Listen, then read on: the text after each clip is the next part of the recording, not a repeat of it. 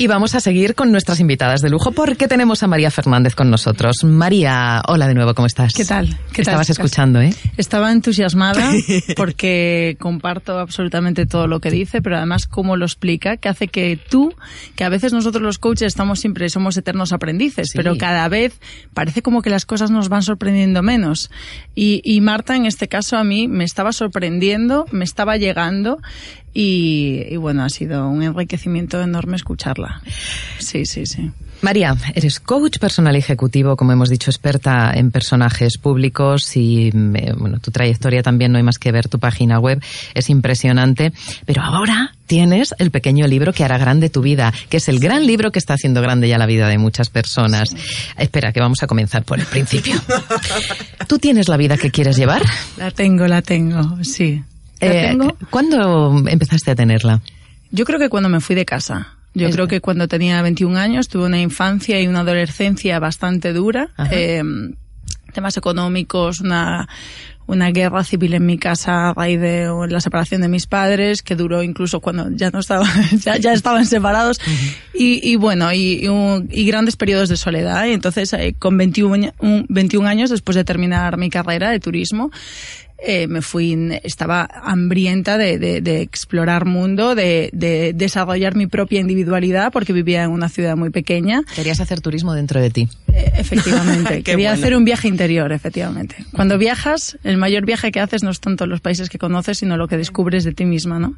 Incluso muchas veces los registros que tú dices, joder, yo en mi, en mi área de confort, en mi, en mi entorno, no sabía que había otra María que era de esta forma, ¿no? Que era tan ambiciosa o tan trabajadora o más abierta de mentalidad o lo que fuera. Entonces es muy interesante viajar porque aprendemos mucho de nosotros mismos.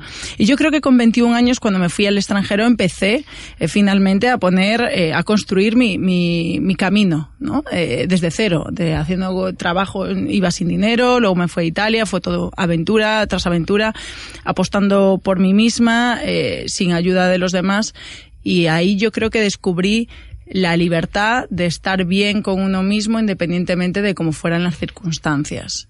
Recuerdo los, los momentos de mayor felicidad en mi vida. Ahora tengo una sensación de plenitud y de satisfacción interior por el libro, por la publicación del libro y porque además tiene un propósito y se ayuda a los demás. Entonces eso es lo que hablabas tú antes, Marta.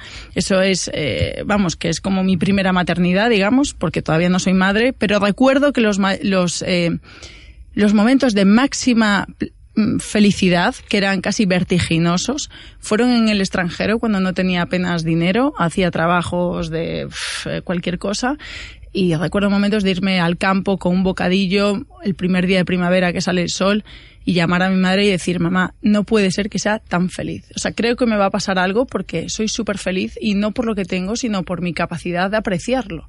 Y me sentía casi, no, no que no me sintiera digna, pero me sentía como que, que, que me sentía demasiado afortunada por haberme, eh, por haber desarrollado esa capacidad de valorar tanto lo que tenía. ¿Qué he hecho yo para merecer esto? Pero mira, Efectivamente. lo que decía Marta, e, ese gran contrato con el sufrimiento. Claro.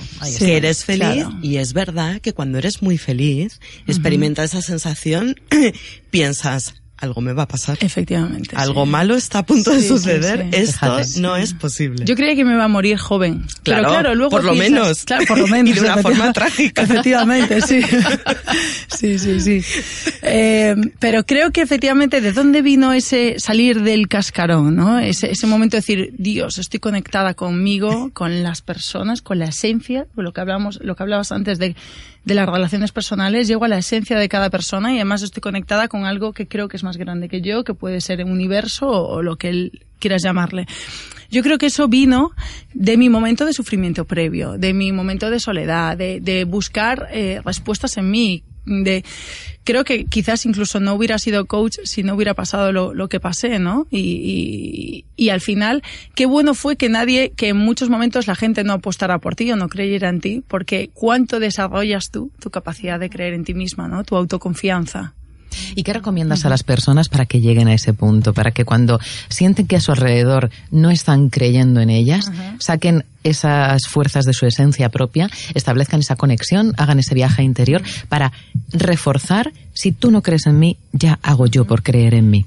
Bueno, lo primero que hago, Rosa, es que casi nunca compro esa historia. Porque como yo la he vivido, cuando me empiezan a contar es que mi madre eh, no creía en mí porque, pues, mm, una clienta que me decía que, por ejemplo, eh, decía, es que mi madre ha sido muy sufridora, lo que hablabas tú antes, Marta, de las lealtades. Mi abuela también ha, sido sufridora y yo ahora eh, eh, llevo esa, eh, heredo esa penitencia de ser sufridora también y de no concederme los objetivos que yo quiero alcanzar, ¿no? Y yo le decía, esa patraña, si ya eres capaz de verbalizarla, ya, ya estás en el momento en el que te tienes que deshacer de, esa historia que te cuentas, ¿no? Entonces, lo que, lo, lo que eh, cada vez que una persona no cree en ella, pues al final es que no le compro la historia. O sea, al final es un tema de, mira, ya está, eso eh, no has tenido unas circunstancias favorables, te han condicionado, pero no te determina y a partir de ahora el único que puede sacar la, la cabeza fuera del agua es tú y ya está, espabila. O sea, al final es eso un poco, ¿no? Si eres coach y quieres ganar destreza en las sesiones, entra en coachingrealista.com. Encontrarás toda una guía metodológica para conseguir sesiones de éxito. Encontrarás documentación sobre el método, grabaciones y lo mejor de todo, asistirás a sesiones en vivo que podrás comentar después con el coach Carlos Melero.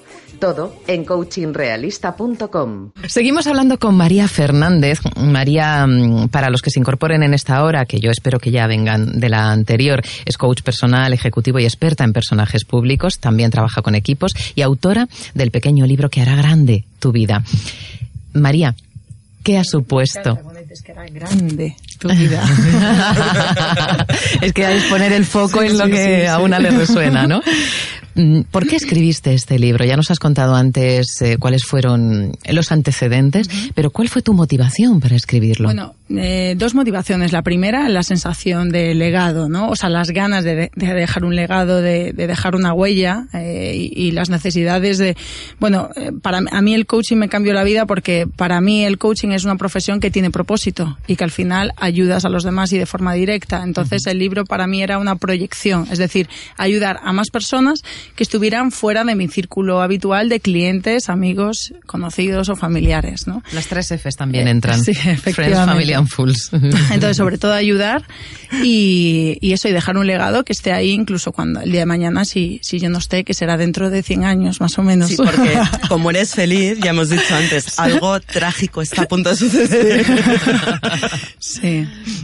El libro eh, lo ha publicado Alienta, que es eh, la parte de desarrollo personal de la editorial Planeta, que supone que una editorial de estas características confíe en tu primera obra publicada. Bueno, es un regalo. Eh, mi editor es Roger Domingo y ya con Roger ya llevamos un tiempo eh, negociando qué tipo de libro iba a salir. Él me propuso uno que a mí no me encajó en ese momento y yo le propuse otro que a él tampoco le encajó y finalmente dimos con uno que nos gustaba a los dos y era el pequeño libro que hará grande tu vida. Y realmente era el libro que tenía que escribir, no era ni el primero ni el segundo, era este. Eh, ¿Por qué? Porque al final reúne las, los tres pilares en los que yo creo que hace una vida grande o como hablabais antes, una vida plena. ¿no? Y entonces hablo de autenticidad, de cómo vivir acorde a nuestros valores, que es lo que nos hace sentirnos en paz con nosotros mismos y dormir tranquilos por las noches. ¿no? Eh, eso es como el terreno fértil desde donde tenemos que partir, esa paz interior, ¿no? Y, y, y, vivir en autenticidad y mostrarnos auténticos. Desde, después, el segundo pilar son las relaciones personales y ahí también partimos de la misma base de relaciones personales auténticas y un poco como decía Marta, enriquecedoras, fructíferas, pero también verdaderas, ¿no? Que sean lazos que perduren. Eh, para mí es un poquito como conectar con el alma de las personas, no tanto con la identidad, con quienes son, sino con esa parte que brilla, ¿no? Y, y como en namaste, ¿no? Mm. Reconozco tu alma, ¿no? Y, y tu alma reconoce la mía e, esa conexión. Y en tercer, y en tercer lugar, el tercer peldaño que para mí hace una vida grande obviamente es la propia superación, es decir, la consecución de objetivos y no tanto por eh, voy a conseguir metas y me colgaré medallas, sino tanto por, eh, por porque al final es un tema de lealtad con nosotros mismos, es decir, ¿para qué he venido aquí? Y, no sería fiel a mí misma si, si, si pasaran los años y me fuera de este mundo sin haber conseguido aquello que me ilusionaba, ¿no? Que muchas veces tiene que ver también con el propósito de vida y con el poder ayudar a los demás. ¿Y para qué podemos utilizar tu libro? Para esas tres cosas, que no es poco. Y, luego lo que me dice todo el mundo es que este libro habla más al corazón que a las personas, al corazón del lector, y ayuda mucho a reflexionar. ¿no? El otro día una lectora decía, María, estás haciendo que me plantee muchas cosas. Ya hay dos personas que han dejado a sus parejas. Entonces empiezo a preocuparme. Mm. Pero, bueno, a preocuparte o a alegrarte o alegrarme. Si no estaban en la situación vital. Efectivamente, claro. Empieza, se empieza a ver la piel muerta, ¿no? Todo lo que está sobrando de, de sus vidas. Entonces, yo creo que el libro, sobre todo, el cometido que tiene es que el lector se escuche. Hay muchas preguntas que, que hacen que tú reflexiones sobre el rumbo que llevas de tu vida, sobre efectivamente si estás viviendo la vida que quieres llevar y que, y que muchas te proyectan a la acción. También hay ejercicios prácticos y hace que al final muchas veces nosotros leemos un libro de autoayuda y se queda como en la ilusión de un futuro próspero porque cerramos el libro y seguimos con nuestra cotidianidad. Y el libro, sin embargo, un poco te acorrala, como los coaches que somos un poco ahí pushing, ¿no? Que metemos el dedo en la llaga y te dice, ¿cuándo vas a empezar? Eh, ¿De qué forma vas a revertir esa situación tan desagradable? En, en, en, una auténtica bendición, ¿no? ¿Cómo te vas a transformar a, a, partir de esta adversidad, ¿no? O qué harías si no te importara el juicio de los demás. Entonces son preguntas que efectivamente la gente dice, ostras, pues es verdad que a lo mejor eh, tengo muchas más posibilidades de, de, enriquecer mi vida y de transformar lo, lo, negativo en positivo, ¿no?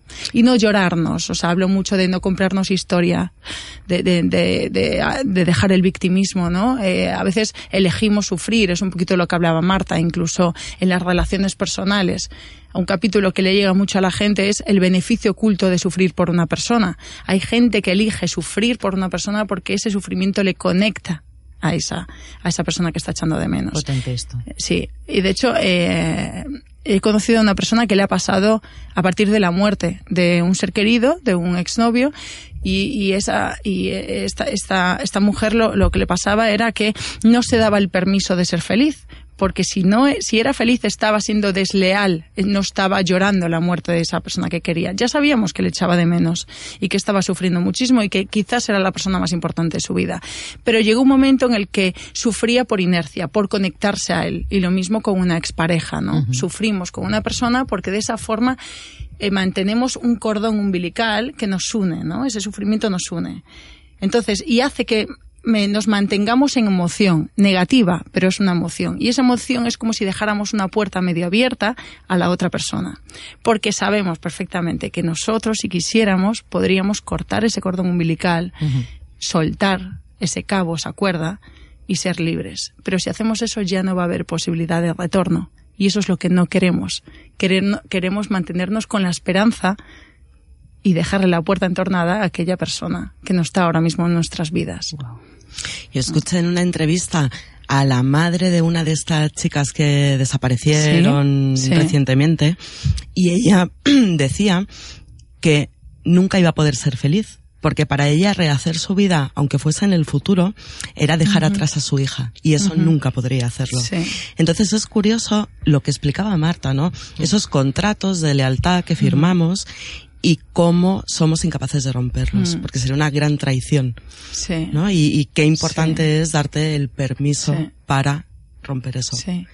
hay situaciones muy dramáticas. Sí, incluso, bueno, esta, esta que me has contado es muy dramática y yo, en concreto, con estos casos que han salido recientemente en los medios, me ha afectado mucho, ¿eh? incluso a nivel personal, no conociendo mm. a la persona, pero me ha removido mucho. Más que otros casos. A veces resuenan en nosotros tragedias unas determinadas y otras no, ¿no? Pues esa en, concreto a mí me, ha, me, me, removió mucho pero a veces también eh, tiene que ver con nuestros valores. ¿Qué pasa si yo soy feliz aunque no esté esta persona en mi vida eh, o, haya fallecido?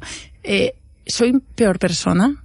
Entonces, a veces también lo hacemos por seguir manteniendo esos valores que creemos que hablan de nosotros y hablan para bien. ¿No? Que a veces son valores que no son nuestros, son valores familiares, del sistema. Efectivamente. Los clanes. Sí, sí, sí, María, dentro de mm, el pequeño libro que hará grande tu vida, que hará grande tu vida, ¿eh? encontramos trucos, por decirlo de alguna manera. Tenemos eh, pautas concretas, encontramos herramientas, encontramos ejercicios para conseguir todo esto que estamos comentando. Encontramos todo eso, encontramos ejercicios, eh, hablo mucho, por ejemplo, del poder de la visualización, de cómo hacerlo, pongo trucos que a mí me han funcionado personalmente y con mis clientes, que por ejemplo, cuando tú visualizas, es bueno que visualices siempre con la misma melodía, porque va a generar un estímulo y tu visualización va a ser una respuesta a ese estímulo. Entonces, si tú siempre visualizas con la misma música, al final esa música lo que va a hacer es que automáticamente te conectes a esa situación de éxito. Por es un anclaje, ¿no? Es un anclaje, con efectivamente. Eh, luego hay ejercicios, pues por ejemplo, antes hablábamos de la gratitud. Uno de mis favoritos es los rituales de la gratitud. Irte a la cama todas las noches agradeciendo tres cosas por las que te sientes tremendamente afortunado. Que es un poco lo que, lo que hablábamos antes, Vicky. Por eso estaba tan emocionada escuchándos. No tienen por qué ser cosas extraordinarias. Puede ser que tú agradezcas el hecho de que duermas en un colchón, de que tengas dos manos y dos piernas, que hay mucha gente que no los tiene, o que le, abras los ojos y puedas ver. Tengo un cliente que tiene esclerosis múltiple, que hay mañanas que se levanta y no puede ver, y no sabe si eso va a ser por 24 horas o para siempre.